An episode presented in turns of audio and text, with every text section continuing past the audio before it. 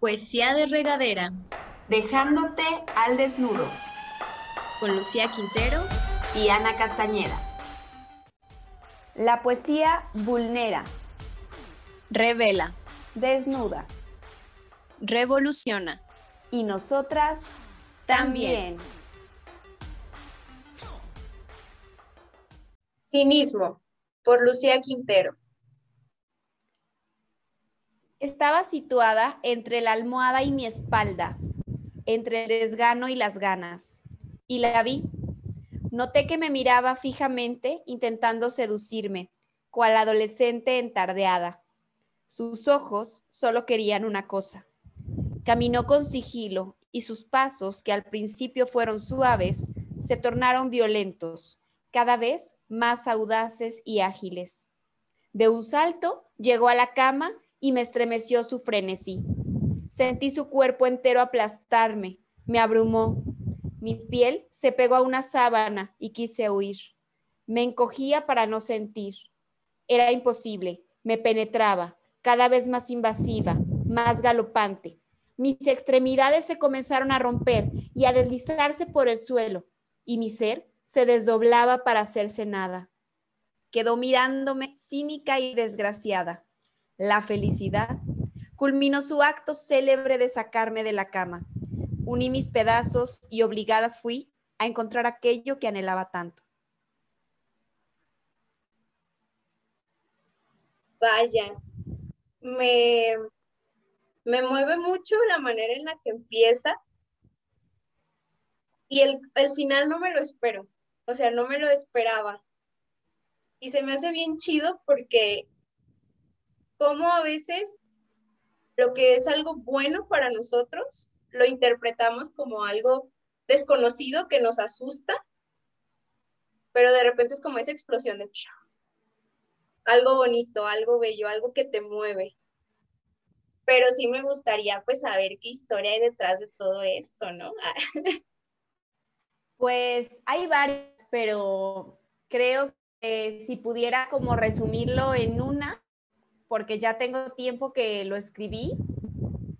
Creo que fue cuando me di cuenta de que había superado un periodo de depresión y que vino una oleada de felicidad y de personas positivas y de esta magia que te envuelve y dices, ¡Ah! ¿por qué no la había visto? Y justo el poema menciona, ¿no? Estaba entre la almohada y yo, ahí estaba, o sea, yo no la estaba viendo, pero realmente me invadió, ¿no? Y puse la cama porque cuando estás en estas etapas, épocas, porque esos son, son temporales, no te quieres salir de la cama muchas veces, ¿no? No tienes ganas, no, no hay manera. Entonces, cuesta eh, saber que ahí está escondida en alguna cosa que te gusta mucho, en una persona que te hace sonreír, en un hobby, en lo que te mueve tu motor, lo que comentábamos, eh, ahí está escondida la felicidad.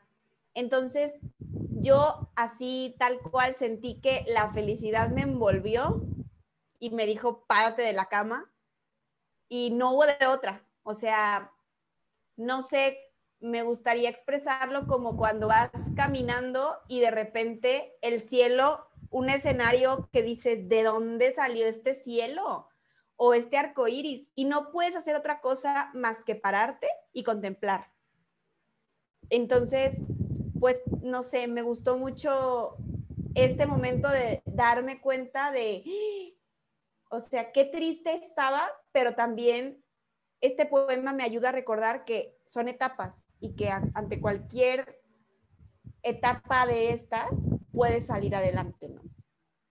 Se me hace muy interesante cómo lo mencionas al principio, cuando entramos en estos momentos de nuestras vidas donde de repente el cielo se nubla, o a lo mejor simple y sencillamente cerramos los ojos por miedo nos perdemos de vista todas esas pequeñas cosas que están ahí recordándonos que si bien las cosas son complicadas, que si bien hay dolor, que si bien hay obstáculos, siempre hay un motivo y una razón para seguir. Pero la clave está ahí, en querer abrir los ojos y descubrirlos y ver que están ahí. Pero cuando el dolor asoma o cuando el miedo asoma simple y sencillamente, a veces lo mejor para protegernos es cerrar los ojos y hacernos bolita. Y la verdad es que sí, o sea, cuando te sientes triste, cuando te abruma algo, no tienes fuerzas y no tienes ganas y no hay poder humano que te levante porque pues solamente quieres estar ahí en tu cama hecho bolita. Pero cuando te das esa oportunidad de abrir un ojito, a lo mejor ahí asoman todas estas cosas que mencionabas, este, donde podemos encontrar la felicidad, donde podemos encontrar el motor para levantarnos y salir adelante.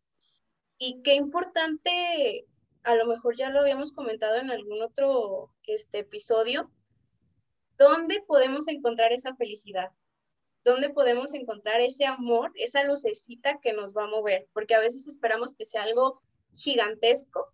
Como dices, a veces es un cielo enorme que te obliga a decir, wow, es momento de moverse, pero a veces son pequeños destellos de luz que si les prestas poquita atención dices, no manches, ¿cómo no me di cuenta de esto? No sé qué te parezca. Sí, y creo que esos destellos y esas pequeñas cosas, a mí me gustaría hoy tocar el tema del placer, de cómo el placer está metido en nuestras vidas en todo, ¿no? A veces queremos ponerle la etiqueta de placer solo a un cuerpo, por ejemplo, solo a lo físico, a lo erótico, pero recientemente escuché sobre alguien que comentaba cómo somos seres eróticos, o sea, que buscamos el placer en todas las áreas de nuestra vida. Lo que pasa es que si solo lo buscamos en donde está el cuerpo, en donde está lo físico, en donde están los impulsos, todo lo demás nos va a parecer una cosa de mierda, ¿no? Porque no soy feliz en mi trabajo, no soy feliz con mi pareja, no me gusta donde vivo, no me gusta lo que me pongo, no me gusta mil cosas, entonces el único sitio donde encuentro placer es en mi cuerpo. Cuando realmente si empezamos a modificar todo lo de afuera, que me guste mi trabajo, que me guste lo que hago, estudiar lo que me gusta, comer algo que se me antoje, platicar con gente interesante, todo eso es placer y todo eso es erotismo porque me va envolviendo de esos destellos que me van a hacer la vida realmente, ¿no? Y más allá, quiero, mi segundo punto sería que para vivir en esa sintonía de bienestar, ya vamos a decir, los destellos de felicidad son este placer que, que tenemos en distintas áreas. Pero el conjunto de esos destellos, vivir en placer, sería ya sumado el bienestar. Y el bienestar no tiene nada que ver con el dolor. Puedo vivir en dolor, y tú lo sabes mejor que nadie. Puedo vivir en dolor, pero estar en bienestar. ¿Por qué? Porque hay algo más grande que yo que me invade. Y entonces, digo, en el poema toco el tema de la felicidad me invadió, me levantó. Pero creo que hoy quisiera dejar en claro que a quien me refiero, evidentemente, es a Dios y es algo más grande que yo, ¿no? Y justo cuando estás haciendo bolita chiquito en tu cama y dices, ya no puedo más, sí, recordar eso, soy así de chiquito, soy así de vulnerable y por lo tanto, todo lo que me rodea es más grande y entonces maravillarte. No sé, este punto, ¿qué te parezca? Creo que vas a coincidir, pero a mí me, me voló la cabeza esto del el placer. No, sí, está muy interesante y justamente ligado a ese reconocimiento de placer, a ese reconocimiento del erotismo, viene junto con pegado el conocerse a uno mismo. Porque si yo no me conozco, si yo no sé qué cosas despiertan ese placer, esa felicidad en mí, ¿cómo voy a recurrir a ellas? Si yo no reconozco cómo reacciono ante el dolor, cómo reacciono ante la pérdida, ante, ahora sí que un día nublado, me va a golpear y no voy a saber qué hacer. Entonces también está muy interesante esta parte de conocerse a uno mismo, de tener ese proceso de introspección ya sé que lo menciono muchísimo, discúlpenme, pero creo que es fundamental, porque a partir de ahí, cuando llegan otros días nublados, cuando se repite el proceso, porque es parte de la vida y es parte del paquete y es lo que nos hace crecer y lo que nos lleva, reitero, a conocernos a final de cuentas, pues de esa misma manera hay que ver qué es lo que me gusta y no encasillarnos en solamente esto me da placer o solamente de esta manera podría conseguir placer, porque a lo mejor ese mismo día nublado viene de una situación donde yo creí que mi única fuente de placer o de bienestar, yo lo entendía de, este, de alguna manera, que solo estaba en X cosa, y al momento que se mueve completamente el panorama, se mueve la alfombra, digo, híjole, ya, no hay más, no hay para dónde. Entonces es esta parte de ir descubriendo qué nos mueve, qué nos gusta. Y definitivamente estoy de acuerdo contigo en esa parte de que son momentos de la vida donde podemos reconocer nuestra insignificancia, que hay algo más grande que nosotros, algo que no nos va a soltar, algo que siempre nos va a mover y nos va a llenar, pero qué necesario también es reconocer esa pequeñez en nosotros mismos creo que también es algo muy importante, pues ahora sí que en, el día a día, en la vida diaria. Porque consciente de todas estas cosas, pues mi manera de afrontar estos periodos va a ser diferente. Ya no voy a querer negarlos, no quiere decir que no lo vaya a sufrir, no quiere decir que no lo vaya a sentir, pero lo voy a afrontar de una manera diferente, consciente aparte de que no voy sola o de que no estoy sola. Me encanta esta última frase, no estoy sola, ¿no? Y sobre la introspección, creo que identificar si lo que estoy haciendo es placer o es compulsión, ¿no? Hay una línea muy delgada, porque la compulsión me deja más vacío que antes y el placer me deja satisfecho, me deja en paz, ¿no? Hablando, por ejemplo, en temas de comida, ¿no? Si yo me como algo rapidísimo, al final digo, ay no, quiero más. ¿Por qué quieres más? Porque no disfrutaste tu plato. Te faltó el placer. Tal vez por compulsión te podrías comer tres rebanadas de pastel rapidísimo. Pero si te sentaras en calma, tres respiraciones antes de comer, lo comes, a lo mejor y solo media rebanada te basta. ¿Por qué? Porque lo disfrutaste, porque pudiste estar atento a cuando ya era suficiente. Y creo que vivimos en una constante, no me doy cuenta cuando ya es suficiente, porque estoy rápido todo, ¿no? Entonces, punto aquí importante del episodio sería, ¿es una compulsión o es un placer? Y aquí la nota sería si esta persona, situación, trabajo, hábito, alimento, lo que sea que tú llames placer, te deja más vacío que antes, entonces no te está llenando, no te está satisfaciendo. Es una compulsión y no pasa nada. Una compulsión se puede modificar porque es un hábito, pero un hábito que te está dejando más vacío, ¿no?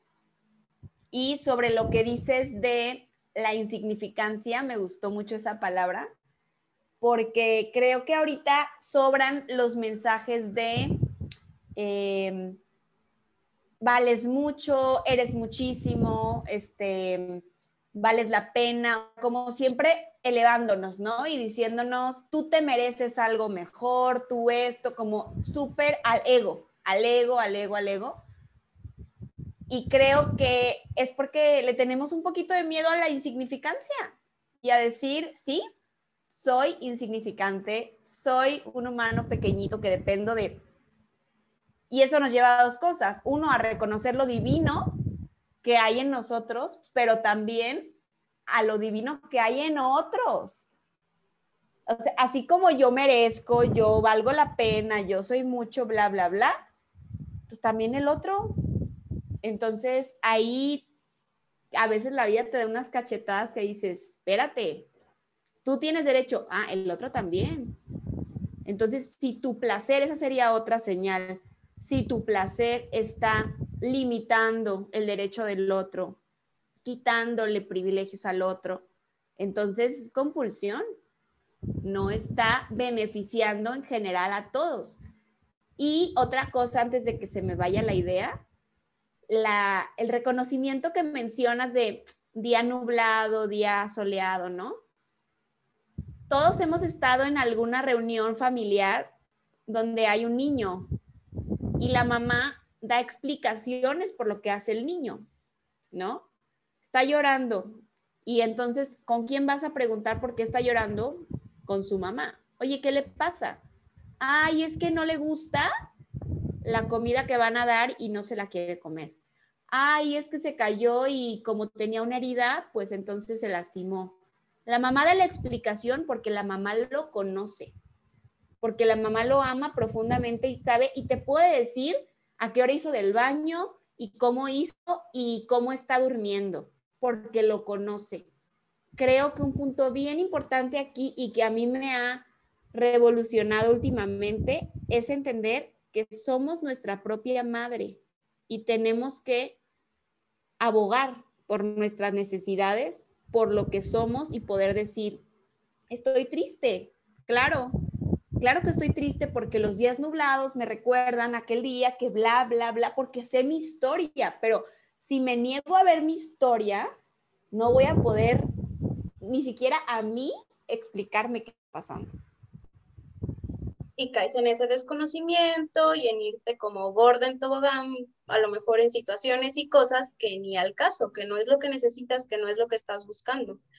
Y creo que una muy buena solución o una buena alternativa para diferenciar cuando estamos ante una compulsión o ante algo que realmente nos da un placer, partiendo de que el placer, como mencionaste, es algo que te va a dar paz, tranquilidad, es al momento que yo quiero hacer algo, pero que ya lo, desde el momento que decides hacer algo, a veces sientes como la ansiedad, ¿no? Así de, ya, ya, ya, tiene que ser ahorita.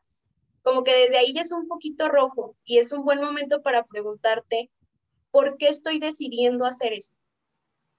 Ok, estoy triste, ok, me siento mal y quiero hacer esto. Vamos a ponerle, quiero comerme una rebanada de pastel. Ya, ahorita, en este momento.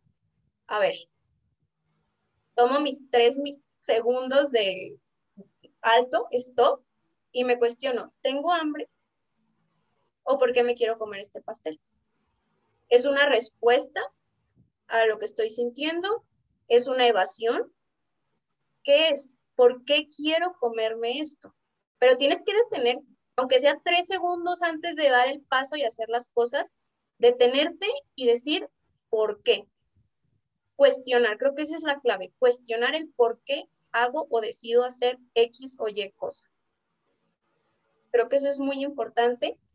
Y bueno, recapitulando, porque mencionaste muchísimas cosas, este, muy interesantes, no quisiera este, ser repetitiva, pero de todo lo que dijiste, vuelvo a caer en este, somos comunidad, necesitamos a los otros.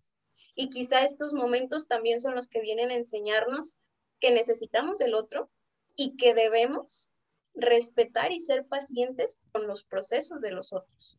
Porque así como tú tienes un día donde no te quieres levantar de la cama porque simple y sencillamente no tienes fuerza para hacerlo, porque se vale, cuando al otro le toca estar en esa posición, no se vale llegar y decir, ay, ándale, muévete, es que no le estás echando ganas. Eh, no, porque ya reconoces que va a haber periodos donde de verdad lo que necesita el alma, el cuerpo es descansar. Y permitirnos, creo que también ese no tener que estar bien y no tener que ser fuertes todo el tiempo y es que te tienes que sobreponer y es que échale ganas y es que no, no siempre se va a poder.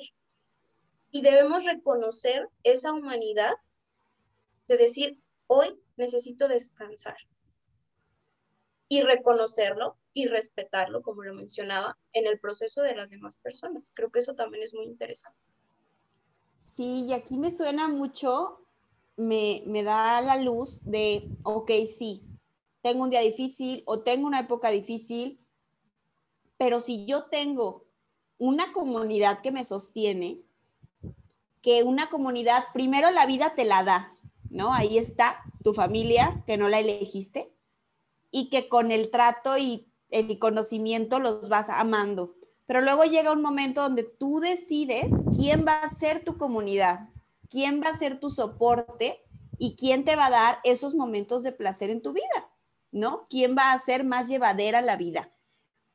¿Para qué? Para que cuando estés en estos momentos de, de tristeza, pues va a haber otro, ¿no? Que probablemente se preocupe por ti, se anime, te cuestione, simplemente te pregunte, ¿necesitas algo? ¿Estás bien? Entonces, un, un, punto ahí sería, a veces soy el que estoy ahí tirado esperando a que la felicidad me invada, pero a veces soy la felicidad que va a invadir al otro, porque ese destello divino también lo llevo yo dentro. Entonces somos recipientes humanos que vamos apoyando al otro, ¿no? Y segundo punto, si aquí eh, tomamos esto de la comunidad, sí la elegimos, pero podemos ser comunidad de otro aunque no lo conozcamos. O sea, somos comunidad cuando vamos en el tráfico, somos comunidad en el súper, somos comunidad en la fila de no sé dónde que no conozco a nadie, porque soy parte de ese plan, ¿no? Soy parte de esa escena. Entonces, no olvidar eso creo que cuesta, pero volviendo a mencionar que los que nos están escuchando automáticamente se convierten en poetas, dejamos de ser humanos unos momentos y nos convertimos en escritores de nuestra vida y en poetas.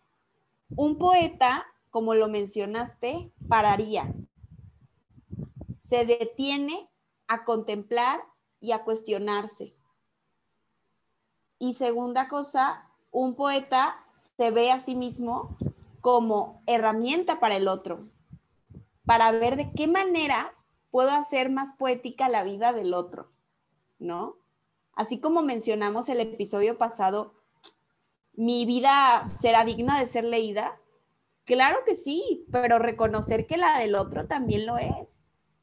¿Qué le puedo aportar? ¿Una coma, un punto, qué adorno literario puedo abonar a la vida del otro. Y también comprender que ser esa lucecita quizá de los otros no siempre implica que hagamos o digamos algo. A veces basta simple y sencillamente concentrarte por un lado. El silencio es sanador, ¿no? Así es, saber acompañar en silencio. Y bueno, último, me gustaría decir algo que me pasó esta semana.